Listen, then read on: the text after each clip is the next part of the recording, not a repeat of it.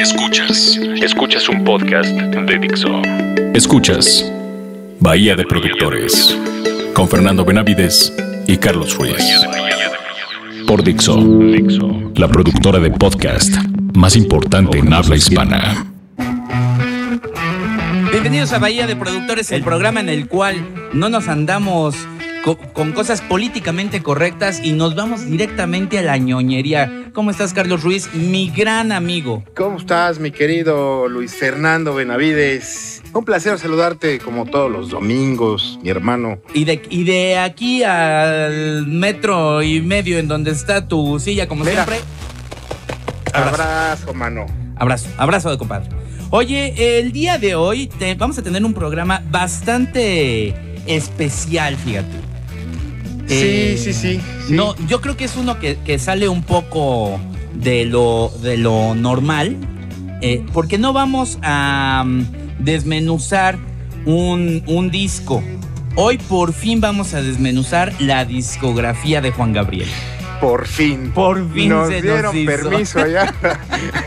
La patrona nos dio permiso. Y que sacas, tienes que una colección como de dos mil y tantos discos, ¿no? De- ah, eh, eh, completa, completa Caramba. y hoy la vamos a... No, no, no, no está evaluada esa colección que te dice millones, millones.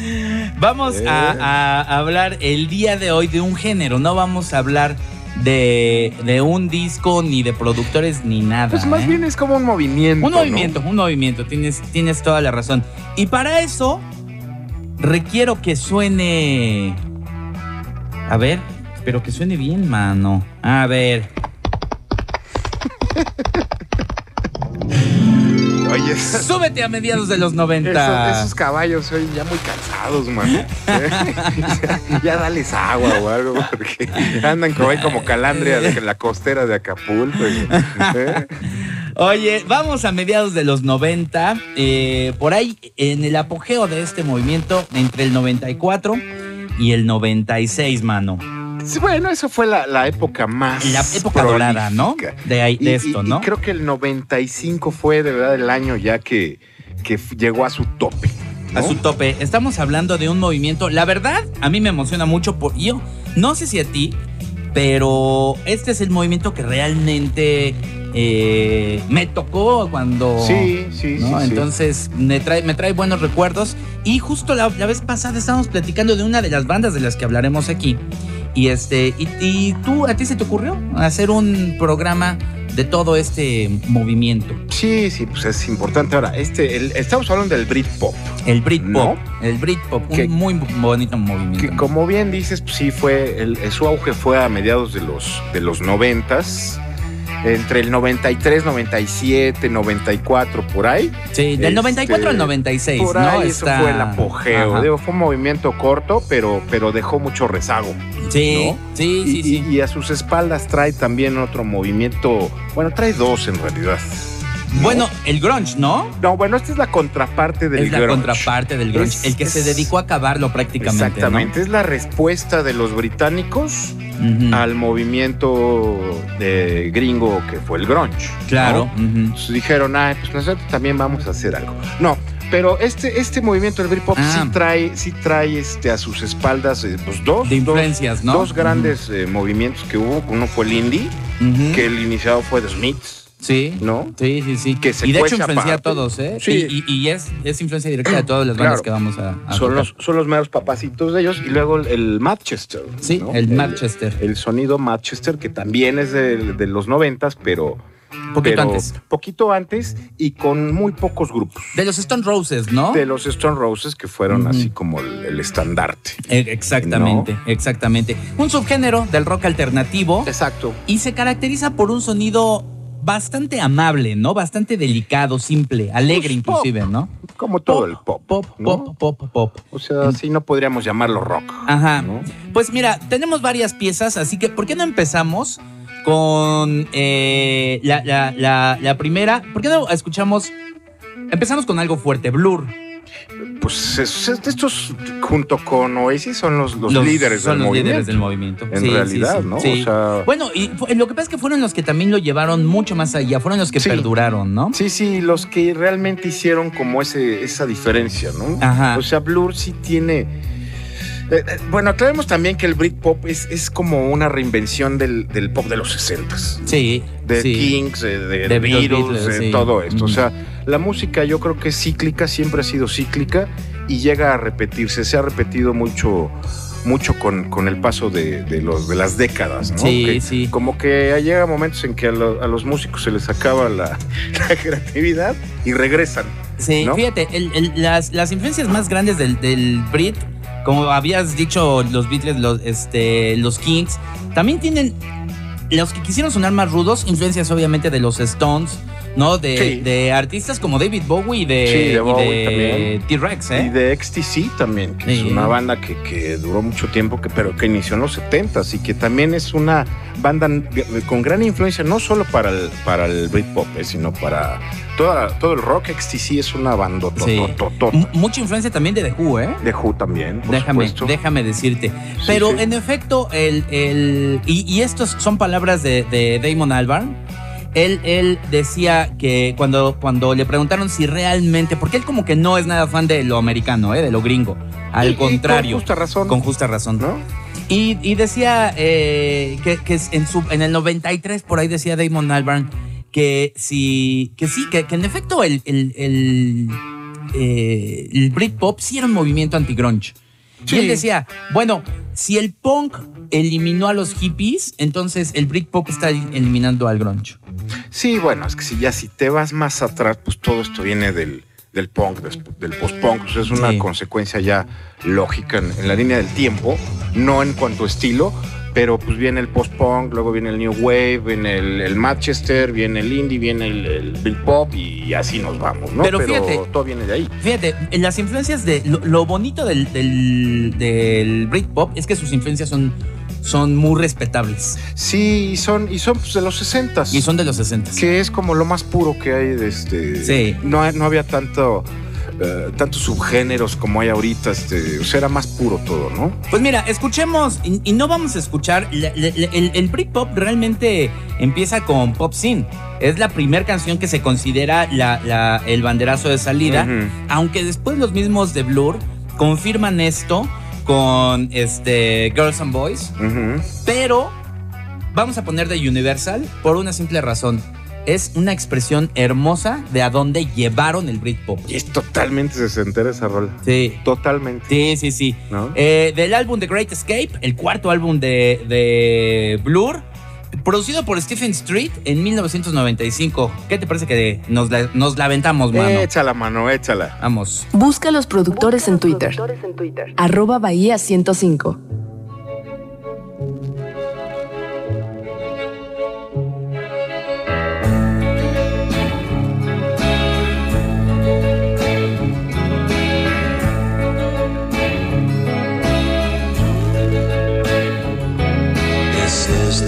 Century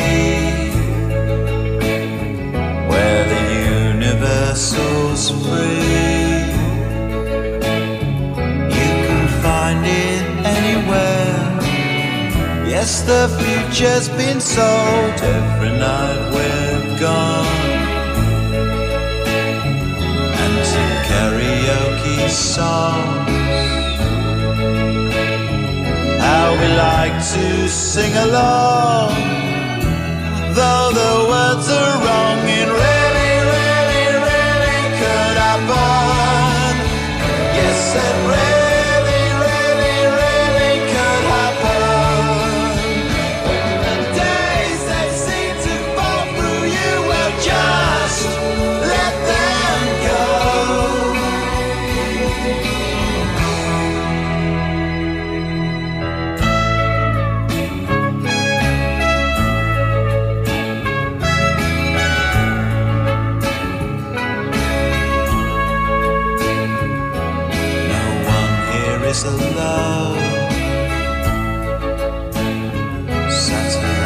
Satellites in every home.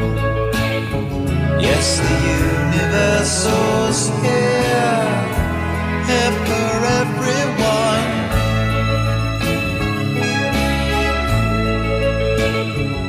Every paper that you read says tomorrow's your lucky day. Well, here's your lucky day. It really, baby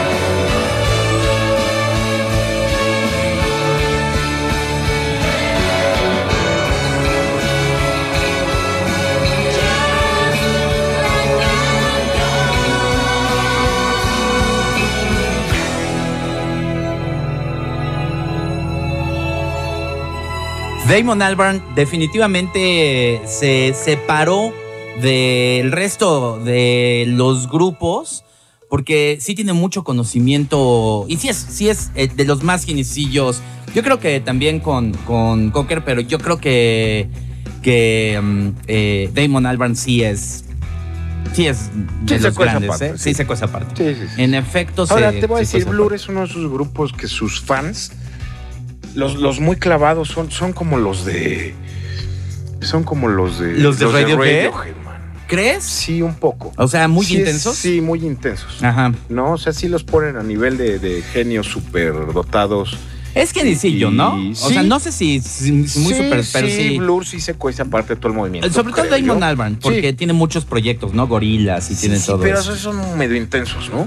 ¿No sí, crees? sí. Es que, ¿sabes qué? Hubo una división en el Britpop que es o- que era Oasis y Sí. Blur. Sí, sí, son los dos más grandes. y Oasis yo creo que fue más popular en el... En, en- o sea, supo darle más comercialmente, pero tiene más calidad Blur, ¿no? sí, sí, No, de acuerdo. No sé, no, no, no, no lo sé, pe- pero ahora que, que los dos... Lo que pasa es que luego Oasis se... se- siempre Oasis fue... eh, Híjole, es que son medio insoportables, ¿no? Pero ahorita Pero bueno. vamos a. Ahorita, ahorita hablaremos también de, de varias cosas. Vámonos directamente con otra rola, ¿te parece? Va. Mira, ¿qué te parece que vámonos con. Es, yo creo que esta es la canción más representativa del Britpop.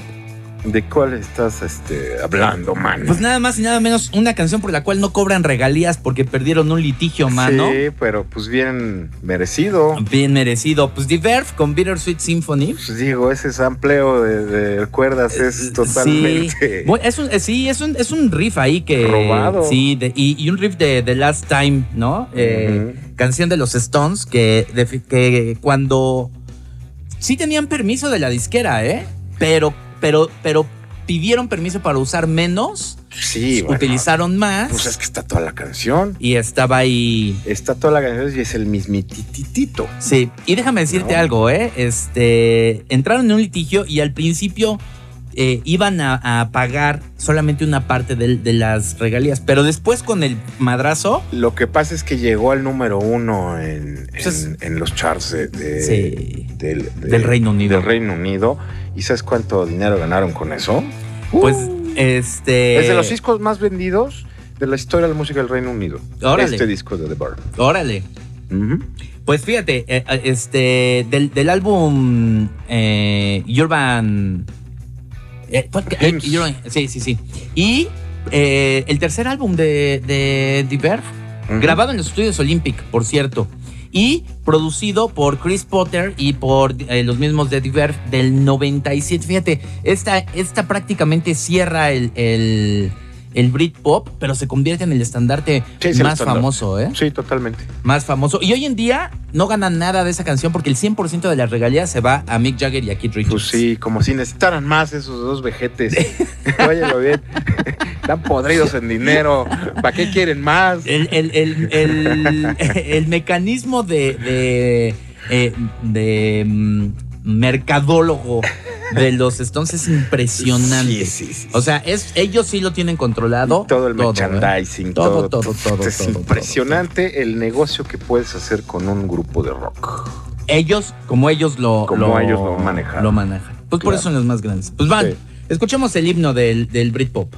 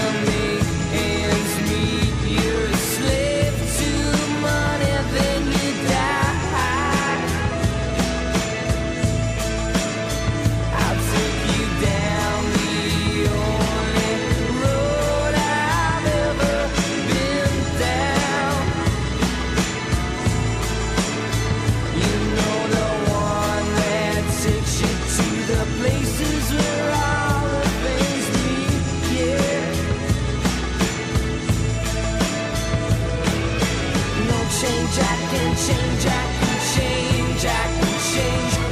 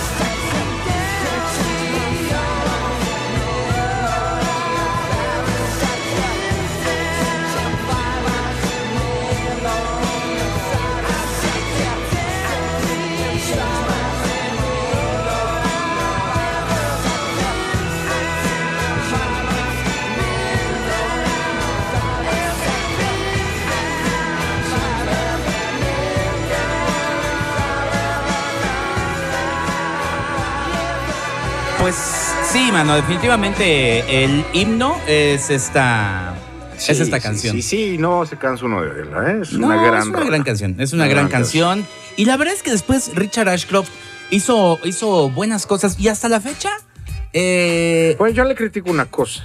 Que haya aparecido en Live 8 con tus ídolos, los de Coldplay. híjole, bueno, sí, la verdad, sí. Ay, sí la regó, mano. Sí, sí, sí. Digo, No, hasta pues, entre ¿para qué perros hay razas, ¿no? Sí, Digo, sí, Yo sí. digo. No, no, no, no, no, ¿para qué? O sea, no, no, no te voy a decir que no, mano. No te voy a decir que no. Este, sí, muy mal, oye, muy mal. Muy mal. Muy mal, muy mal. Pero bueno, la verdad es que él después hizo un, un buen trabajo y también te voy a decir algo. Eh, puede dar conciertos que se sube solamente con su guitarra y se avienta todo su repertorio y son aburridísimos y malísimos. Sí, sí, sí. Como puede dar los mejores conciertos porque cuando sube con banda realmente se, se demuestra por qué... Pues es que aparte de todo tiene una gran personalidad Sí. y mucho carisma. Sí. Dentro de su pose de, de- de mamón, Ajá. ¿no? Ajá. Este, sí. Porque todos ellos la tienen, todo Sí. este movimiento, todos los, los, los frontmans de, de, de estas bandas tienen esa pose de... de- Sí, sí, sí. Es que inglesa, ¿no? También. Sí, de bueno, totalmente, pero, pero más, ¿no? O sea, Ajá. y fuera de eso, Richard Ashcroft tiene, tiene muy buena onda, tiene muy buena Sí, vibra, sí, ¿no? y yo creo que, que, eh, maduró bien realmente. Sí, sí, sí, Y- claro. intentó hacer. Sus discos solistas después no fueron tan llamativos, pero me parece que tener el, el himno del, del Britpop De está- un movimiento, sí. De un movimiento está bien. Pues vámonos con la que sigue, mano. Va. Ahora sí. Ahora sí, a ver, Ju- Juanga. Juanga, eh, eh, Brit Juanga. Hombre, movimentazo. ¿Cuál- ¿Con cuál nos vamos? ¿Quieres Paul? Vámonos con Common People entonces, del álbum Different Class. eh, el quinto álbum, muchos de ellos, aunque muchos son, a- a- escucharemos algunos de sus, de sus eh, movimientos, de sus álbumes debuts, eh, muchos ya estaban bastante Lo que pasa es que curtiditos, estos, ¿eh? estos ya traían carrera. Ya traían bastante, carrera. Pues se iniciaron en el 78. Sí, O sea, o sea, uy. se aventaron todos los 80s sin quien los volteara a ver, ¿eh? Eh, Hasta el. ¿De qué año es este disco? Del.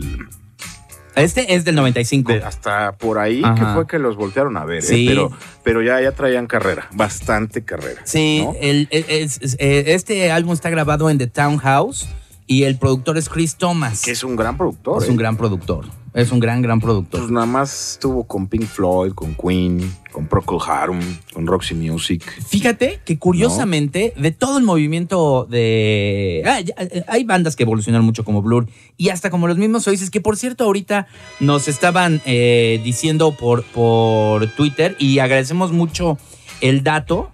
Eh, nos, nos decía Arqueroscopio que, que, el, que el éxito eh, comercial de Oasis fue porque el que los, los que lo manejaban era una agencia gringa. Ah. Y Blur lo manejaba una agencia inglesa. Entonces, sí se movieron en, en diferentes, así que muchas. Sí, en muchas, diferentes estrategias. Sí, sí, sí.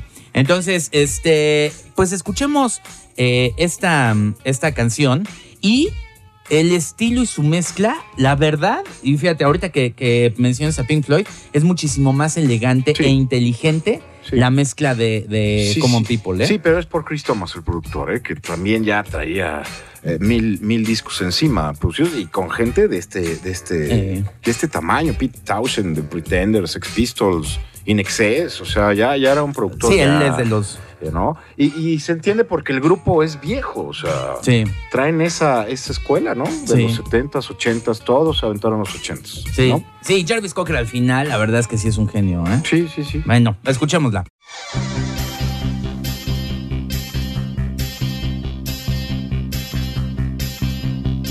She came from Greece, she had a thirst for knowledge.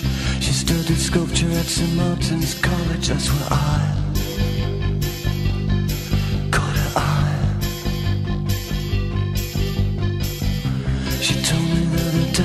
loaded. I said, in that case, I'll have rum and Coca-Cola. She said, fine. And then in 30 seconds time, she said, I wanna live like common people. I wanna do whatever common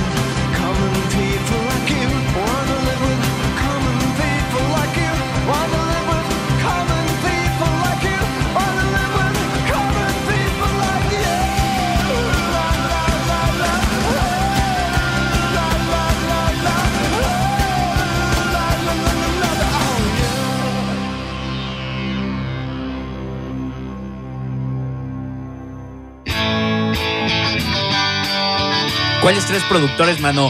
Si nada más quedamos dos en el barco. Y próximamente uno, ¿eh? Sí. Eh, ¿Y chino? ¿Chino? ¿Chino? ¿Por qué Si te vas? Si sigues así.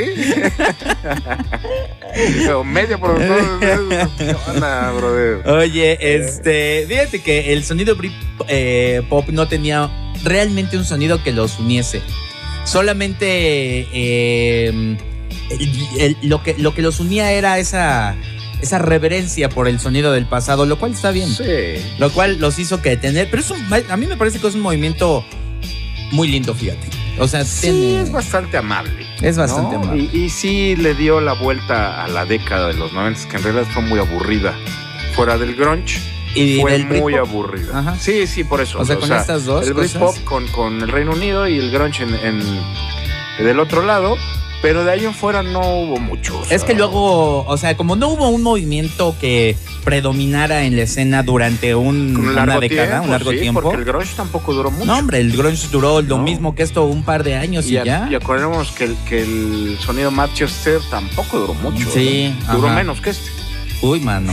Uy, mano. Entonces, sí, sí, es de lo rescatable de la década. Oye, fíjate que, que una de las, de las de los comentarios que también nos hacía Arque, Arqueroscopio eh, decía que a ver, déjame ver si, si, si, si es el.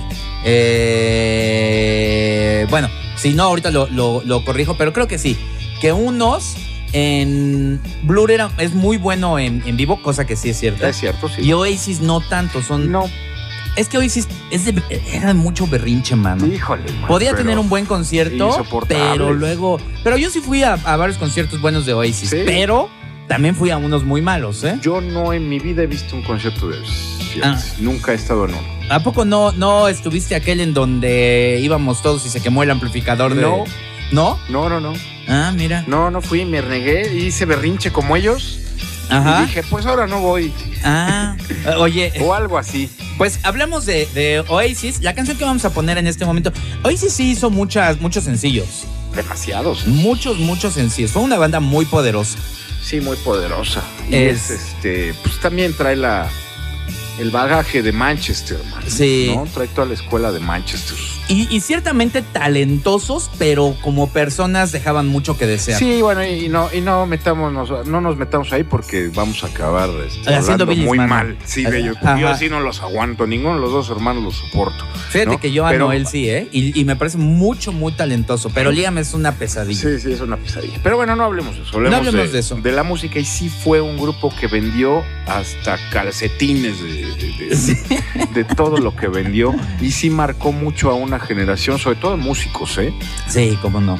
Los, los músicos de ahorita que están entre los 30 Están influenciados eh, por están completo. muy influenciados por Mm, Oasis. Sí, y fíjate que también una de las cosas que tendríamos que ver de ellos es que su sonido es muy distinto entre, entre cada disco. El primer disco, el Definitely Maybe, es, es eh, muy... No, es What Story Morning Glory, el primero. No, no, es Definitely. ¿Es el Maybe. primero? Sí, es el primero. Ah, eh, ah, sí, sí, es verdad. Es mucho más limpio, aunque yo creo que llegan a la perfección del sonido en cuestión de producción en el Be Here Now, porque tenían mucho presupuesto y Sí, se lo sí, aventaron sí, ya. ahí.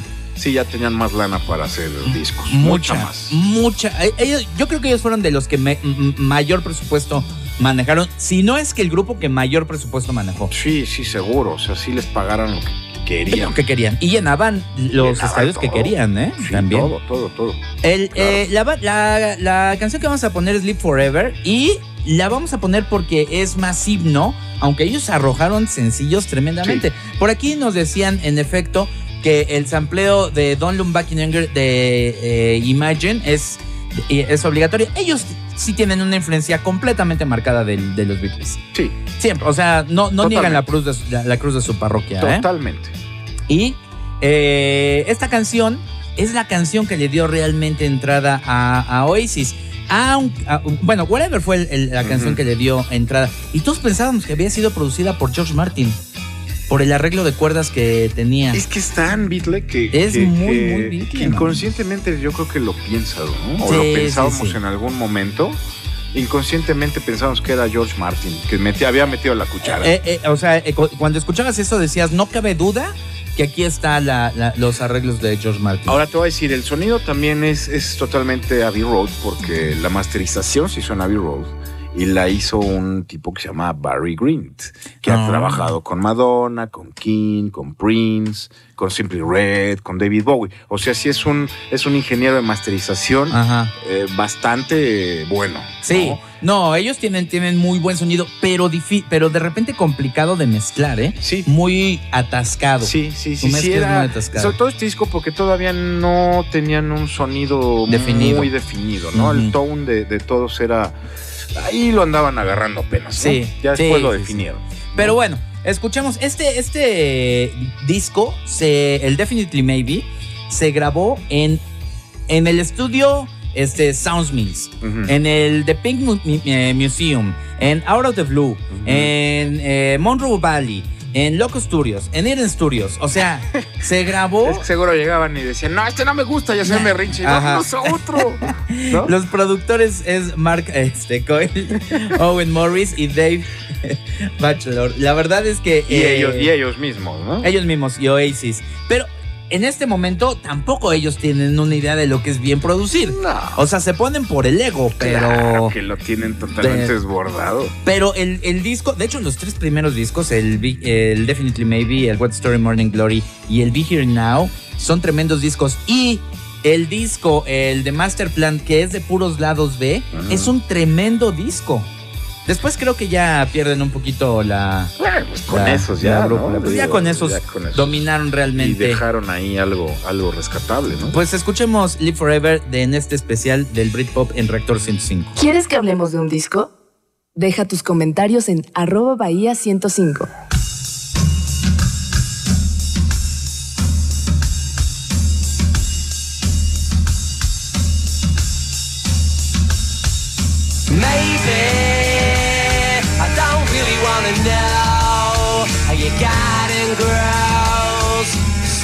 Just wanna fly. Lately, did you ever feel the pain in the morning rain as it soaks you to the bone? Maybe I just wanna fly. Wanna live but don't wanna die. Maybe I just wanna breathe. Maybe I just don't believe. Maybe you're the same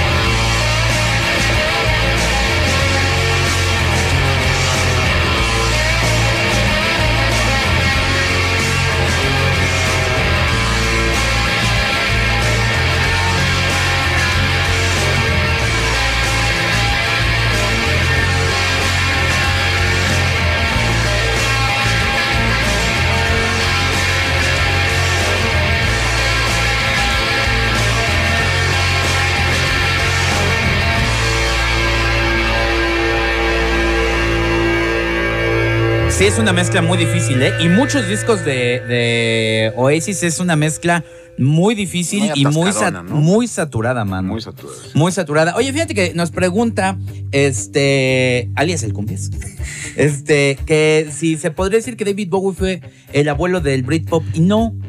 Yo creo que es, es The Smiths. The Smiths, Sí. The Smiths tiene, eh, eh, es el que avienta la influencia para todos. Sí, de, de- de- de ahí para arriba. Ajá. Pero sí el... el Sí, el ahí, glam, a- a- ahí. El glam sí, por supuesto, tiene que ver, ¿no? O sea, el glam rock eh, de Bowie, de T-Rex, de todo esto, sí tiene que ver Exactamente. desde ahí para arriba también. O sea, no tan, no tan clavado, pero Sí. sí, por supuesto. El, el glam rock marcó una influencia muy fuerte. Sí. Y del otro lado estaba Velvet Underground, ¿no? Nueva York. Sí, y aquí lo hicieron más comercial, ¿no? O sea, lo hicieron comercial y todo. Es decir, no, no es el. eh, sí, es, sí, sí es importante en el árbol genealógico del Britpop, pero no es el abuelo del Britpop. No, no, no. Sí, los Smiths son, yo creo no, que. The Smiths los- es, el, los- es el parteaguas. Ajá, The sí. Smiths es el parteaguas ya de, de ahí, de todos los noventas y Ujú. para arriba. The Smiths ya después, este... Y te voy a decir quién más. Es un grupo que, que aquí no sonó nada, que no es nada conocido, que se llama The Chameleons. Ah, ajá. The sí. Chameleons es parte fundamental del, del rock este, eh, británico de, de ya de los de los 80s y 90s. Es la gran influencia de YouTube es The Chameleons. ¿no? Claro. Y de toda esa corriente ya des- del post-punk. Ujú. The Chameleons es un grupo que parte aguas junto con The Smiths. Sí. que son de la misma época. Sí.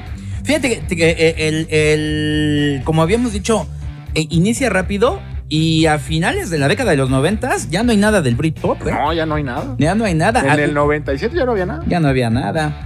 Por ahí, ¿sabes qué, qué llegó a desarticular? Por ejemplo, llegó Madonna con el Ray of Light Sí, y todo eso. y se hizo, del- la escena se hizo de muchas mujeres eh, a finales Sí, de los es 90. 97, 98 Ajá. ya empezaba con esas cosas. Ajá. Y, ¿No? y entraron también otras cosas que eran interesantes, pero, eh, pero ya no había nada de. Y mira qué, ¿eh? interesante que mencionas eso de Madonna, porque ese, ese disco de Madonna, el Ray of Light, que lo- o sea, es con una producción totalmente inglesa. Sí. O sea, es eh, eh, esa corriente ya Sí. de- del pop eh, americano eh, con producción inglesa ya arrastrando lo último del Britpop fue la que lo mató. Sí, ¿no? sí, sí. Y fíjate que te- te- el- en, en cuestión de producción ese disco no es malo, pero híjole, como que no sé, no sé, no sé, si, no sé si me gusta el resultado eh, eh, en el que estuvo involucrado. Bueno, no sé, pues hasta Cher estuvo ahí ya dando lata Sí. no, ya sonando Ay. así, ¿no? Oye, bueno, en fin, vámonos con otra, con otra, eh, con otra banda. Y fíjate que esta, yo estaba también casi seguro que tenía una influencia directa de este, de George Harrison. Pues sí, O sea, Sí. el- el- ¿por qué? Porque tiene mucha onda, Mucha onda hindú, oriental, sí. mucha onda oriental y todo. y me gusta, ¿eh? Este es Está un rolón. Este está es muy un rolón. Estamos hablando de Cooler Shaker, y, Shaker. y la canción que se llama Tatba eh, del, del álbum eh, Gay, realmente. Es su primer disco. Aquí estamos hablando ya de los primeros discos. Sí. Producido por John Licky, Sheep and Dodge y eh, Mills. Y la verdad, del 96, este. 96. Ya estaba en las ya- últimas, Ya, ¿no? estaba, ya estaba en las últimas. Pero la fusión de estilos de este está, muy bien lograda. Sí, está muy bien logrado. Ujú. Me gusta. ¿Y sabes qué, es, qué, qué vale la pena escuchar? El guagua de la guitarra está muy bien logrado. Sí. Y sobre todo el cambio de ritmo entre, entre la parte... eh, es un poco como, como los Beatles, como A Day in the Life, Ujú. que tiene una que, que está dividido en dos partes, un en cuatro puente. realmente, ¿no? Es Sí, un, es un puente. transición. Es- son transiciones Ujú. y vale mucho la pena esta... esta Sí, no fue tan canción. conocido Kula Shaker. Digo, a excepción de dos, tres rolas. Ajá. Pero es interesante la banda, ¿eh? Sí, Es bastante sí, sí. interesante. Sí, y todos después se hicieron. En efecto, de ahí nada más después siguieron Blur y, y Ujú. Oasis. Pulp, pero realmente regresó con Sí. algunas cosas y, Sí, y- sí, sí. y- y tuvo más mérito como, como, como artista ya después. Y la banda se, se, se considera ya más de culto, ¿no? Claro. Pero bueno, escuchemos este Tatba Rolononononon y escuchemos las transiciones como, como bien eh, marcadas. Vamos. Busca a los productores en Twitter. Arroba Bahía 105.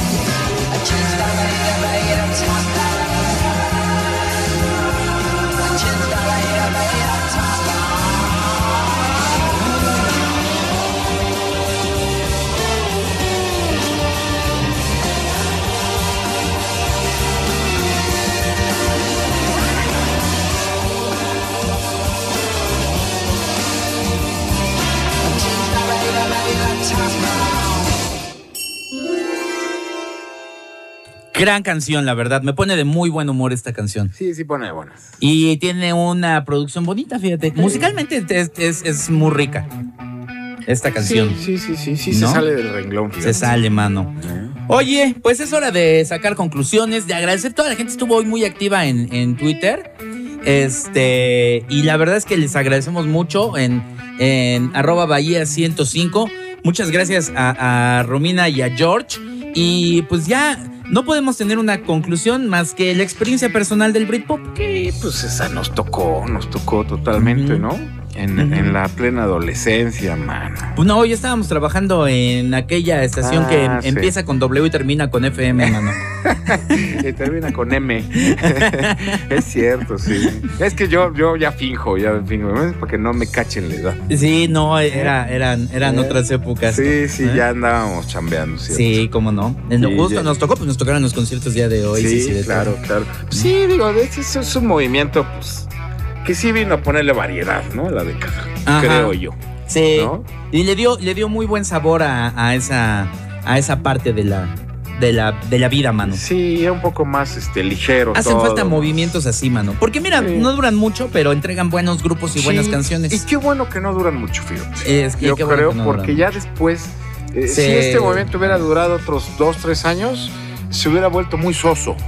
Fíjate, las imágenes real que, que, que, que evocan esto son completamente inglesas, ¿eh? O sea, Sí. si te pones a pensar, no querían eso, querían eh, sacar ese orgullo de la Claro. clase obrera, sobre todo, ¿eh? Claro, y es parte ya del folclore este, Sí, británico. sí, sí, sí. Y lo hicieron muy bien y creo que tienen un, un punto todos aquellos que pertenecieron al Britpop, mano. Sí, pero pues ya no queda nadie, ¿no? Ya no queda nadie. Nos vamos, nos vamos con una última. Muchas gracias.